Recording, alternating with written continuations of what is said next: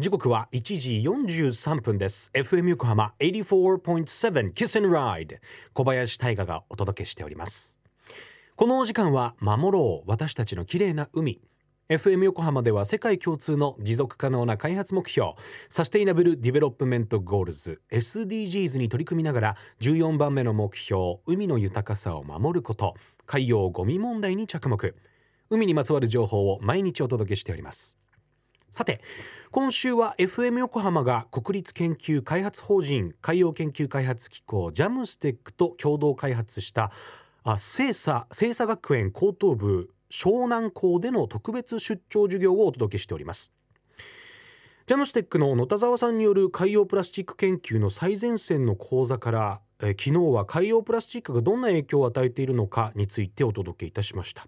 その中で海に流れ出てしまったプラスチックの99%が行方不明となっているとのお話でしたけれどもどのように行方不明になってしまうのか。それについて実際に実験もしてくれました。今日はその様子をお聞きください。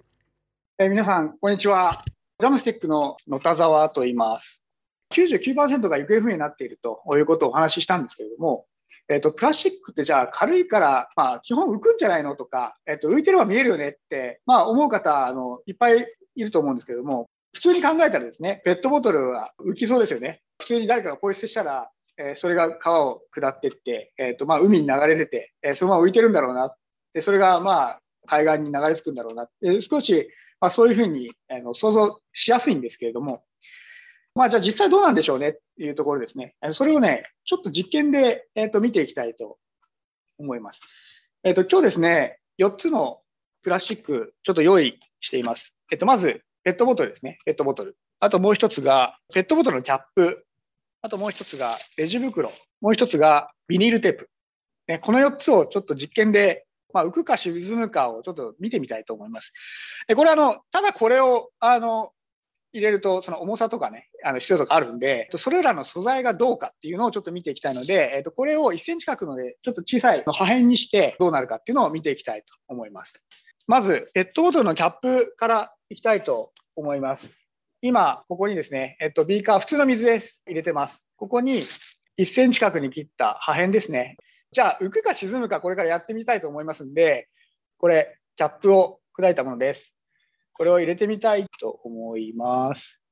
いきます。離します。これね、もう一回沈めて離すと。わかりますね。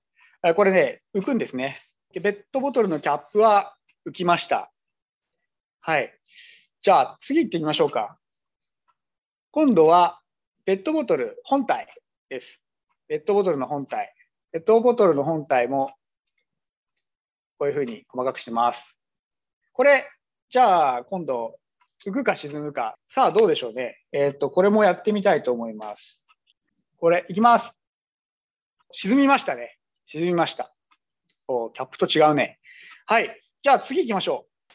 はい。ビニールテープです。ビニールテープ。ビニールテープは、じゃあ、これ、今度緑。入れます。離します。これは沈みましたね。沈みました。ビニールテープは沈みます。じゃあ最後、レジ袋ですね、レジ袋。これ、浮くと思う人。もうね、ここまで来ると何が何だか分からなくなりますよね。えっと、何が浮いて何が沈むのか分からなくなりますが、えっと、じゃあこれね、やってみたいと思います。これを中に入れます。離します。これは浮きました。今ね、ちょっとやって、あ、なるほどと思ってもらったと思いますけど、このように、まあ、プラスチックってただ単純に言うとね、ペットボトルが浮いてるようなイメージとか、レジ袋が浮いてるようなイメージあると思いますけど、やっぱりあのそういう浮くイメージを持たれがちなんですけれども、種類によって、素材によって、えー、と沈むものがあります。で、これがですね、海に流出したプラスチックが漂流するだけではなくて、海底へと沈み込んでしまって、え、回収が難しくなるという大きな要因の一つになっています。でただね、えっと、それだけじゃないんですね。えっと、また初めのうちは浮いていても、えっと、海を漂う間に、まあ、有機物、まあ、いろんなものがくっついたりとか、あと微生物とかですね、えっと、そういうものがくっついて、その重みで沈んでしまうということもあります。えっと、まあ、冒頭にもお話ししたんですけれども、逆に、えっと、沈む前に、えっと、まあ、浮いてる状態で紫外線とか波の影響で、えっと、細かくなって、えっと、マイクロプラスチックになってしまうということも、やっぱりありますよね。でそうすると、もうこうなってしまっては、もうどこにあの何が 入ったかっていうのは分からなくなってしまいます。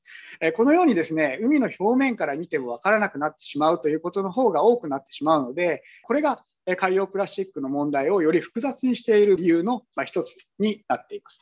だからこそですね、えっと、皆さん含め、えっと、我々がこの海洋プラスチック問題というものに積極的に取り組まなきゃいけないという理由になっているのかなと思います。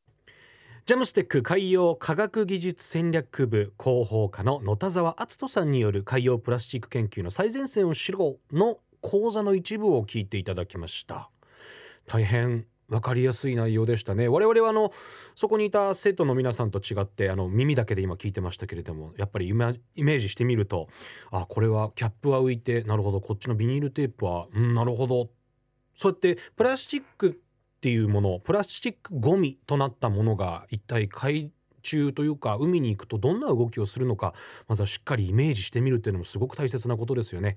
えー、今までこう海流の動きだったりとかいろんなことをお伝えしてまいりましたけれどもどんな動きをするのか。うんえー、実験は全て1センチ角に切ったものが水に浮くか沈むかを行っていた様子でした明日はこの講座を受講した清佐学園高等部湘南校の学生さんの声をお届けいたしますまた今日のインタビューは FM 横浜特設サイト海を守ろうから詳しく聞くことができます。そちらもぜひチェックしてみてください。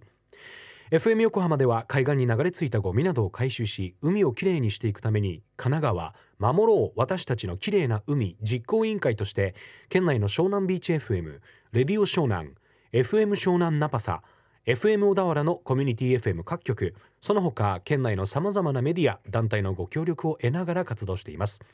また日本財団の海と日本プロジェクトの推進パートナーでもあります。FM 横浜守ろう。私たちの綺麗な海。Change for the Blue 明日もお楽しみに。